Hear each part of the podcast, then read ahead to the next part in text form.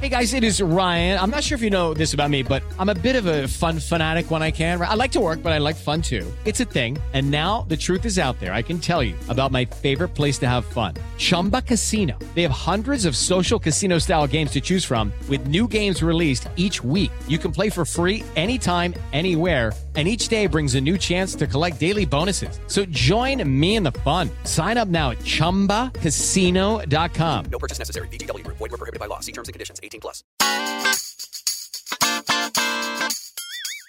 ¿Qué onda, Fortuna? ¿Cómo estás? Muy bien, te oigo muy contento.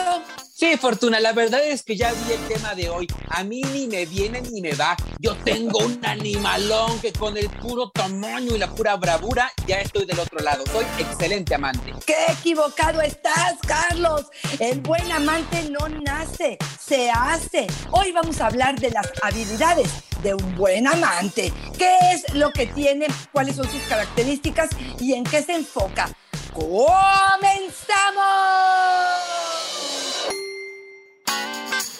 Dichosa sexualidad. Con la sexóloga Fortuna Dicci y Carlos Hernández. Ay, Fortuna, ya en serio, ¿eh?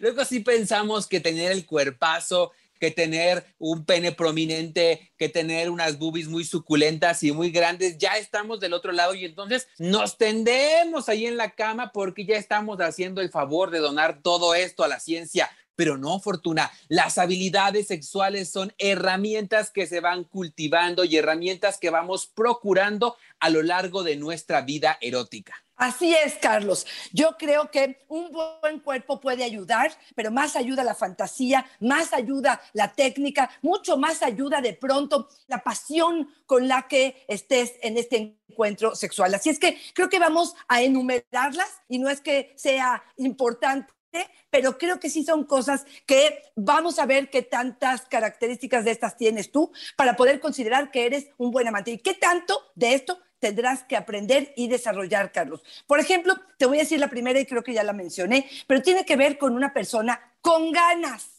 Esto lo hemos repetido muchísimas veces y tiene que ver con esta parte y esto mucho se ha hecho chistes con respecto a las mujeres que son como estrellitas de mar, que se quedan tumbadas en la playa, como sin hacer nada, diciéndole al otro, hazme, tú di, tú propón, tú guíame, tú eres quien me tienes que enseñar.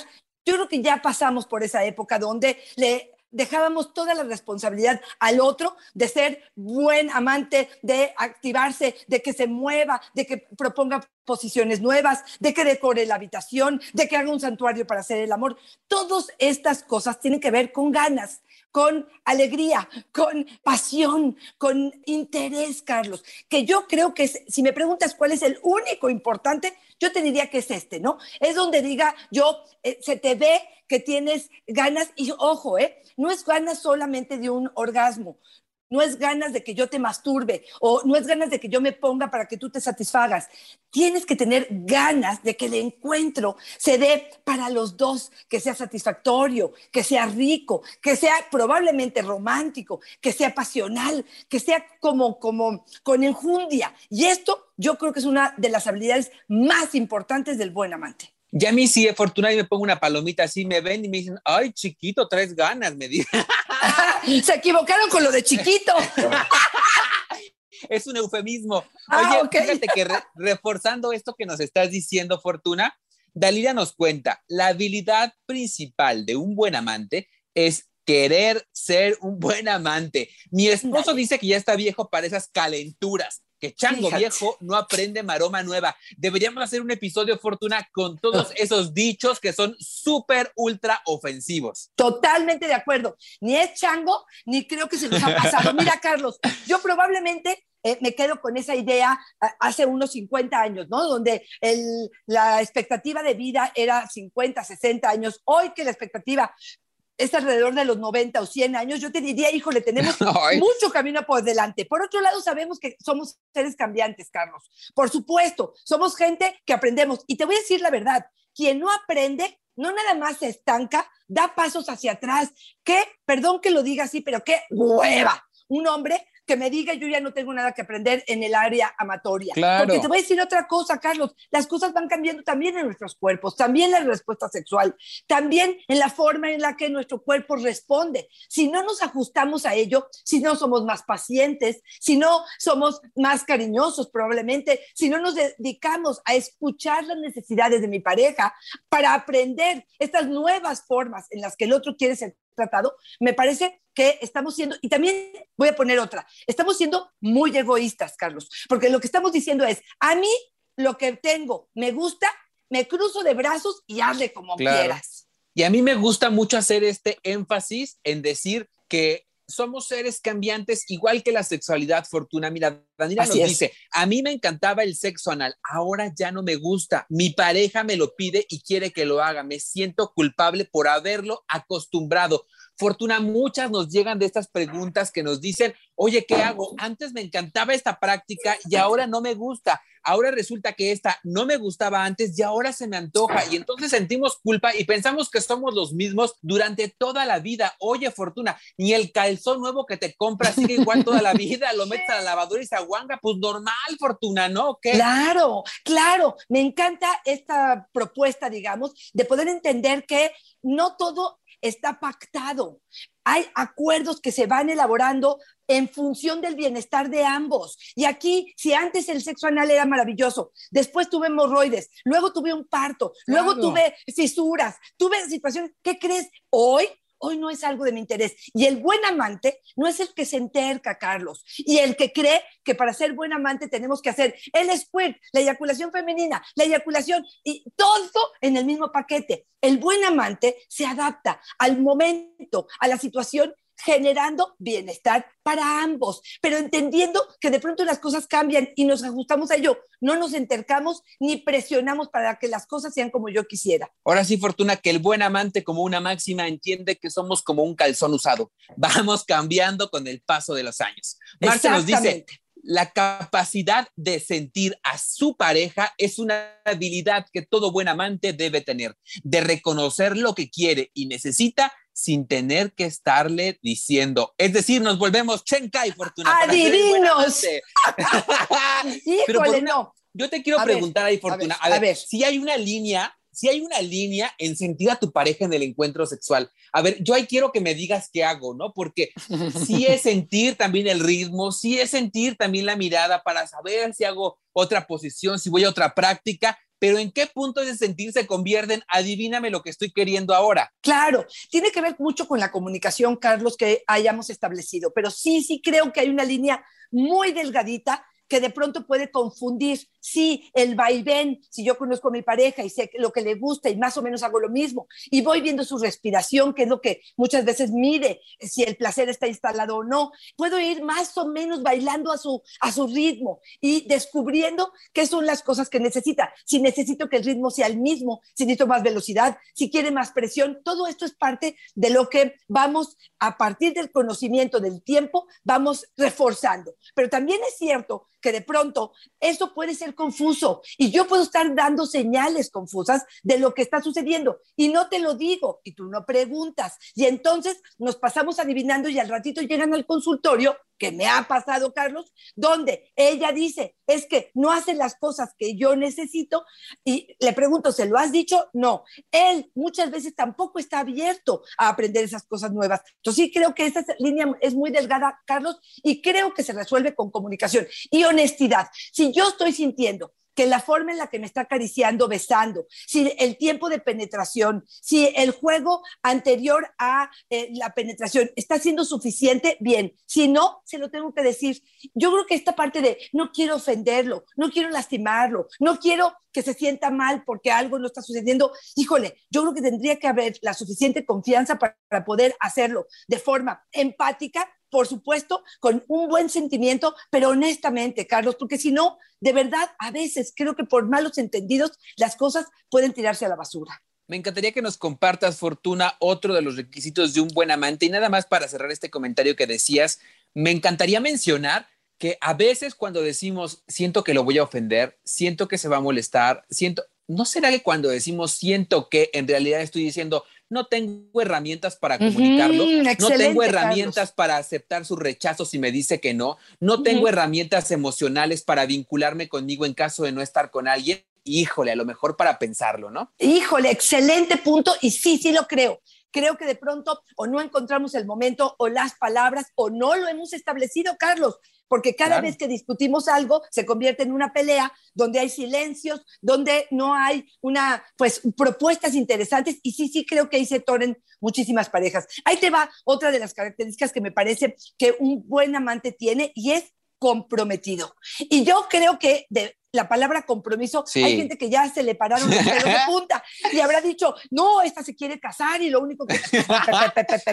Ligamos mucho la palabra compromiso a matrimonio y compromiso quiere decir comprometido a que una vez que yo cierto, cierro mi coche, porque estoy en el coche haciéndolo, en mi habitación, en mi cama, en el closet o donde esté, me comprometo en cuerpo y alma a lo que estoy haciendo, Carlos. Me entrego con mi condón bien puesto, con mi condón bien revisado, con mi anticonceptivo, si esto es importante, con procurar no solamente el cuerpo y el placer de mi pareja, sino también la parte emocional. Me comprometo a tratar de contener, a generar seguridad, a generar confianza, a pasar un rato agradable, satisfactorio. Y ese es el compromiso que un buen amante siempre debe tener. ¿Cómo escuchas esto, Carlos? Sí, Fortuna, así como nos empecinamos en dar talleres, cursos para los chavos, hablándoles de cómo ponerse un condón, de cómo evitar el embarazo y todo esto que tanto nos ocupa de salud sexual, también hablemosles de salud afectiva, porque la salud afectiva tiene mucho que ver también con la salud sexual y entendamos entonces, si, si agregamos este ingrediente a la vida y a, y a la información que compartimos con ellos, que la sexualidad es integral, que tiene que ver una parte de corporalidad, pero también una parte de emociones. Creo que si logramos esta sinergia entre ambos elementos, vamos también a conseguir individuos ocupados y preocupados no solo por salud sexual, sino también por su salud emocional. Paris nos dice Fortuna, interés por el cuerpo de la pareja, por conocerlo y explorarlo. Ahora los hombres creen que por pagar el hotel o una cena ya están cubiertos. Híjole, yo creo que esta está buenísima, buenísima, porque sí, sí lo creo, sí creo que de pronto se confunde mucho esta parte donde ya hubo tres citas, ya pagué una botella de champán, ahora me toca ir al hotel. Pero no nada más ir al hotel significa también que no voy a tener la paciencia de escucharte ni de descubrir Claro. tu cuerpo que necesitas, ni de preguntarte si necesito estimularte antes o después, si el tiempo es muy rápido, si quieres bañarte. Pareciera que entonces tienes que tocar al son que yo decida que tiene que ser esto. Y aquí es donde entra esta parte de la comunicación, Carlos, donde pregunto, donde propongo, donde eh, pues a lo mejor mi experiencia puede hablar de lo que creo que puede funcionar, pero estoy abierto también a que el otro me lo, me lo plantee. Y aquí te diría que no sé si este es uno de los ingredientes importantes, pero una mente creativa es una mente de una persona Sí. y un buen amante. ¿Y qué estoy hablando? Bueno, pues te voy a decir uno de los ejemplos que son eh, este, comunes, ¿no? Ella tiene su regla, pero pareciera que están en un buen momento. Ya juntos decidieron que durante su menstruación a lo mejor no había encuentro erótico. Puede haber un encuentro erótico donde yo te haga a ti, te hago un sexo oral o donde sí acepte hacerlo, por ejemplo, en la regadera, en la tina, donde pueda incluir agua que yo me sienta un poco mejor o estoy en el posparto, ¿no? Tengo 40 días donde no voy a tener, por recomendación médica, una relación sexual. Pero ¿qué crees? Si tengo boca, si tengo imaginación, si tengo amor, si tengo senos, tengo muchas otras cosas que pueden hacer que el encuentro sea satisfactorio. No quedarnos en el coito pene-vagina, donde es lo único que hay. Creo que la mente creativa se sale de la cajita, ¿no? Se sale de esta posibilidad de Claro. siempre lo hacemos miércoles o sábado en la noche, siempre lo hacemos en la cama, siempre lo hacemos en posición de misionero, siempre es donde empiezo masturbándote y luego tú terminas con el, la penetración, donde podamos salir a hacer cosas distintas, donde nos atrevamos probablemente, Carlitos, a traer un juguete sexual, una nueva propuesta de posición o simplemente un gel que haga calor frío, que demuestre como interés en esto, en darte placer, en darnos placer. Fortuna, yo lo resumiría como el truco está en hacer cosas diferentes con lo mismo. Ahí está el truco diario para una relación de pareja yo quisiera decir que a largo plazo, pero también a corto plazo, ¿no? Cada vez es más complicado tenerla. Y si se les está complicando, episodio 113 de Dichosa Sexualidad solo por iHeartRadio, trucos para ser más creativos en el sexo. Montón de ideas, así que no hay pretextos para meterle coco al encuentro sexual. Paquita nos dice Fortuna y a ver, yo quiero que me digas qué piensas el romanticismo es un Mm. ingrediente indispensable. Ya nadie regala flores, chocolates, nadie te pregunta, ¿cómo estás? Ya nadie te canta al oído. Ay, fortuna que te canten, yo soy de esos amantes a la antigua. Ay, Oye, Carlos, mira, yo la tengo puesta, la tengo caray. anotada, porque puesta sí. ya sonó Ay, qué- No, qué bien, son- con razón tan animada en este episodio, Fortuna. déjame que lo apague. Oye, Carlos, no, espérame, la tengo anotada justamente y he tenido la precaución de no mencionarla porque ya sé que vas a brincar. ya te conozco. Pero fíjate que yo no sé si esto tiene que ver con edad, tiene que ver con temperamento, tiene que ver con situaciones distintas. Honestamente, un hombre romántico en cada encuentro sexual me doy un tiro.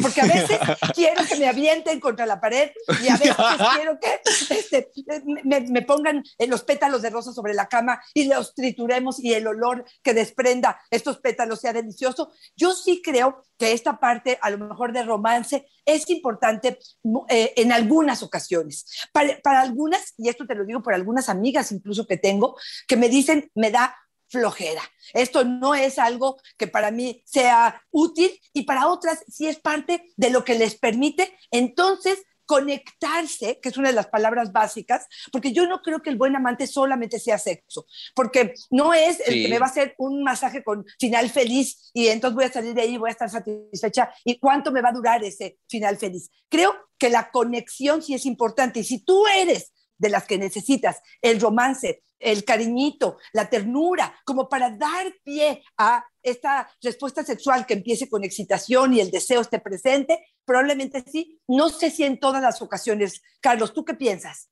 Mira, yo creo que el concepto de romanticismo se ha modificado mucho generacionalmente. Pensemos en que pues tiene mucho que ver con esta construcción sociocultural, ¿no? O sea, lo que dice la sociedad y lo que hoy decimos, por ejemplo, los que somos un poco más jóvenes, pero no tan jóvenes, es que sí cambió al que veíamos de nuestros papás. Y tal vez el que yo veía en mis papás no se me antoja, o el que veía en las películas del cine de oro no se me antoja, pero creo que sí hemos diversificado el romanticismo. Yo, Fortuna, como postmillennial, sí te digo, a mí sí me encanta que haya besos. A mí Exacto. sí me encanta que haya detalles. Sí me Ujú. encanta que tal vez no me traigan flores, pero sí me encanta que te regalen un libro que te gusta Ujú. mucho. Entonces, estas cosas y estas nuevas diversificaciones del romanticismo me encantan. Si el Ujú. romanticismo va a ser un pretexto para que tengamos cercanía, para que nos ocupemos del otro, para que nos demuestren los afectos, Dios bendiga el romanticismo, Fortuna. Creo que dijiste una de las palabras clave que quiero rescatar aquí y tiene que ver, a lo mejor habrá que cambiar romántico a deta- de- detalle, porque sí creo que el estar puntual con cosas que para mí son Claro. interesantes y agradables, sí son parte de lo que me va a permitir tener mayor conexión. Y aquí quiero agregarte una que eh, al escucharte me surgió y que creo que es importantísimo. Un buen amante no tiene prisa, Carlos. Esto de Sí. que cada vez que nos vamos a ver, nos vamos a ver rápido porque ya viene tu esposa, o rápido porque te tienes que ir a trabajar, o rápido porque están los niños afuera. Entiendo que hay situaciones, entiendo que con la pandemia muchas cosas cambiaron y hay gente que todavía sigue trabajando en casa, que tiene poca privacidad, pero un buen amante es de los que también podamos tener un encuentro donde platiquemos, donde conversemos, donde eh, eh, no tenga la presión, y esto es otra de las cosas que me dicen mucho en consulta, él me empieza a masturbar y espera que yo tenga una respuesta sexual tan rápida como la de él. Él ya está con su erección esperando en meterla. Y yo estoy apenas subiendo en mi sensación de placer. Y tengo prisa porque ya sé que él tiene prisa, porque ya esto no funciona para un buen amante. Un buen amante tiene paciencia y tiene el tiempo para de- dedicarle a la pareja, para hacer que este encuentro sea placentero, también para el ritmo de cada uno de ellos. Ay, Fortuna, otra vez alguien en consejería me decía, una pareja me decía, la señora que eh, eh, pues ella eh, tenía que terminar muy rápido porque él también quería rápido y estaba rápido todo el tiempo. Y yo le decía a él, pero ¿qué te, qué te ocupa tanto el trabajo tal para saber que puedes postergar? No, nada, ya estoy jubilado pero es que me acostumbré a vivir rápido. Fortuna, preguntarnos si es que nos estamos acostumbrando solamente al rápido por el rápido, porque sí, es cierto que vivimos en una dinámica muy ajetreada y que la vida de hoy no da para estar en pausas y pausas todo el tiempo, pero lo cierto también es, Fortuna, que cuando estamos en esta inercia y lo vemos muchísimo en lo sexual, se nos vuelve un hábito y vivimos la vida rápida, nos olvidamos de disfrutar lo que está pasando en el momento por querer llegar al desenlace, en este caso al orgasmo. Ojo, replantearnos si la vida rápida la estamos llevando de adentro para afuera o quizá de afuera para adentro. Oye, Fortuna, te, te, quiero contar lo que nos dice Tauro, que los hombres tomamos la palabra en este momento y nos dice, una buena amante tiene que ser desinhibida. Que si quieren gritar, griten que cambien solitas de posición, que te digan por aquí, ahora, por acá, sin miedo al éxito, nos dice Tauro. Me suena propositiva y me suena fuera como de pudor, ¿no? Esta parte pudorosa que muchas mujeres crecimos como que era una de nuestras virtudes, ¿no? Ser pudorosa pareciera que era bueno porque entonces era virginal y entonces tú te sentías más seguro porque eras, pareciera que el único en mi vida. Y sí, sí lo creo, sí lo creo, aunque también tiene que ver con otra vez con esta parte de la comunicación, Carlos. Sí creo que de pronto el hecho de que yo me gire o te proponga o grite o exprese o solicite, si hay una buena comunicación y hay apertura, entonces puede funcionar maravillosamente y entonces hacer un juego interesante. ¿Por qué te lo digo? Porque también es cierto que hay hombres que de pronto se quejan de que ellas, ¿dónde estuviste? ¿Qué leíste? Y yo no estoy ya en esas. Este, ¿Por qué tienes que hacer cambios? ¿Qué es lo que tenemos no te gusta? Y uno dice, oye, espérame tantito, ¿te sientes tan amenazado? Bueno, aquí habrá que ver qué pasa en la relación. Este, probablemente tiene que ver totalmente con él, ¿eh? tiene que ver con una inseguridad de él, pero también tiene que ver a lo mejor con la forma en la que lo estamos proponiendo o con los estereotipos de cuál es el rol de la mujer en el área sexual que tienen que tener para que entonces sea aceptado ese sexo, ¿no? Y nos da pena hablar, Fortuna, imagínate gritar. Marta nos dice que hablen. ¿Cómo me molesta tener sexo con mudos que no te dicen nada, no te dicen qué les gusta o qué quieren, solamente te dejan de hablar después de tener sexo? Ay, Carlos, pues sí, otra vez, como este condicionamiento, ¿no? Pareciera que esto es en silencio y no se puede verbalizar. No sé, ¿te ha tocado un mudito? No, fíjate que no me ha tocado alguien que, digamos, que en el encuentro sexual pierda la voz, como la sirenita, pero ¿sabes qué sí creo? Esta gente con la que uno empatiza o tiene o sales, ¿no? En algún momento o tienes algún tipo de vínculo y les hablas y te responden en monosílabos. Hay fortuna, pues como adolescentes, les preguntas algo, sí, no, sí, no. Te vuelve, se vuelve una situación bien densa, bien incómoda. Y aquí quiero sumar lo que nos dice Juana procuren una relación de pareja o de amigos agradable. Eso es de buenos amantes. Esto que sea la mayoría del tiempo. Cuando pasa, se te antoja el sexo solito. Pues claro, si estás en un vínculo con alguien agresivo, violento, si estás en un vínculo con alguien que cuando conversas, en lugar de conversar, nomás te sí, no, ajá, claro. o mira el celular todo el tiempo, pues a quién se le antoja echar pata, así no se te moja la pantufla, Fortuna. la pantufla. Estoy totalmente de acuerdo contigo. Los monosílabos, aparte me parece como que habla de desinterés, ¿no? O sea, finalmente no te voy a nutrir, no voy a ahondar en algo que a lo mejor es incómodo o que realmente me vale un cacahuate y por eso es que hago esto. Yo te quiero, yo quiero ir cerrando este tema que me parece importantísimo, teniendo muchísimo cuidado en que para hablar de un buen amante, el buen amante no se fija en la cantidad, sino en la calidad. Y aquí es que de pronto se jactan de que yo tengo, este, ahora sí que tres sin saque o cinco a la semana. yo digo, pareciera que eso me está hablando de que es realmente eres un buen amante. Yo te preguntaría, habrá que preguntarle a ella y habrá que ver de cuánta calidad son estos encuentros. ¿Por qué te lo digo, Carlos? Porque muchas veces habrá otros que me digan, me masturbo cinco veces a la semana y no por eso están gozando de su vida erótica. Están probablemente, perdón que lo diga así y muy vulgar, pero escupiendo, pero únicamente eso, la experiencia erótica completa, la experiencia sensual, la experiencia de vínculo, de conexión, que va para mi criterio mucho más allá de escupir, entonces es que esta persona, yo te podría decir que no está haciendo nada, aunque tenga cinco eyaculaciones a la semana. Son esos que le dicen de cariño el rápido y furioso, ¿no, Fortuna? Porque así, Así aprendieron es. a tener sexo. Oye, Erika nos dice ya para cerrar, la mayor habilidad que debe tener un amante es un buen sexo oral. Sí, oral para Mm. decirte lo que quiere y se le antoja, pero que tenga tiento. Luego te lo dicen como si no tuvieras sentimientos, como si fueras cosa. Saludos desde Arlington, Texas, nos dice. Ay, ay, ay, pues saludos para allá. Este, y, y creo que tiene mucho, mucha verdad lo que ella dice. Yo primero pensé, y me fui con la finta de la parte del sexo oral, que también creo que sería algo maravilloso. O sea, sí creo que un buen amante tiene muchas técnicas, Sí, la verdad, sí. te soy honesta. O sea, igual le gusta el sexo oral, que le gusta la penetración, que le gusta la masturbación, que puede jugar con juguetes y esa parte de diversidad. ¿Sabes qué, Carlos? Diverso viene de diversión, de pasarla bien. Entonces yo sí te diría, bueno, pues si en la medida en la que este amante tenga diversidad, es que permitirá que esto pueda ser algo mucho más rico. Pero también creo, como ella bien lo dice, el sexo oral, quiere decir el hablar y el decir las cosas en un momento adecuado, con empatía, con amor, con propósito, me parece que sí, sí hace un buen amante. Porque otra vez, como lo dijimos en un principito, el buen amante no nace, se hace con interés, con empatía, con buena escucha, con pasión, con intención y con muchas ganas. Un buen amante no se hace, pero no se hace güey, pónganse las pilas y desarrollen encanta. herramientas, escuchen a su Así es. pareja, siéntense cercanos, seamos empáticos, seamos humanos, el encuentro sexual es con humanos, no con cosas. Y yo creo que en esta primera lógica podemos entender que las sensaciones, las pasiones y los sentimientos también se involucran. Fortuna, por favor, dinos, Dinos dónde podemos encontrarte si estamos teniendo un atorón, si no estamos consiguiendo buenos encuentros sexuales, si nos está costando trabajo comunicarnos, si ya no somos los mismos, si hace tiempo que no siento nada al hacerlo contigo. ¿Dónde, Fortuna? ¿Dónde te encontramos para una sesión?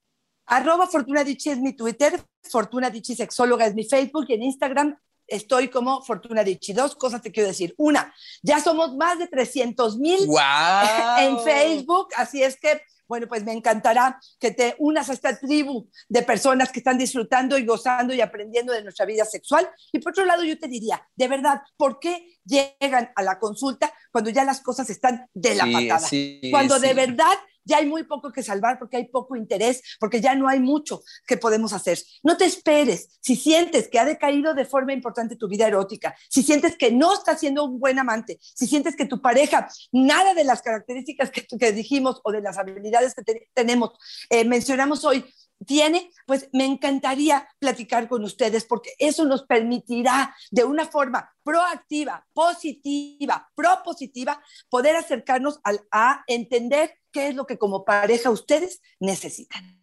Carlos, ¿dónde te encontramos? Ahí me encuentran en Facebook como yo soy Carlos Hernández y en Instagram como El Sexo con Carlos Fortuna. Y es que me quedé pensando en lo que decía así. Cuando nos duele algo, vamos al médico corriendo. O sea, no queremos que nos dure ni tres segundos y queremos que el antibiótico nos haga rápido y queremos que el analgésico nos quite el dolor de volada. Pero cuando andamos con problemas en la vida sexual o la vida en pareja, no dejamos pasar ya ahí que con la lógica del ocultamiento, si no lo miro no existe, se componga, no. Una sesión podría hacer la diferencia. Fortuna, como siempre, es una fortuna y una dicha estar contigo. Gracias, Carlos. Te mando un buen beso donde tú quieras. Bye, bye.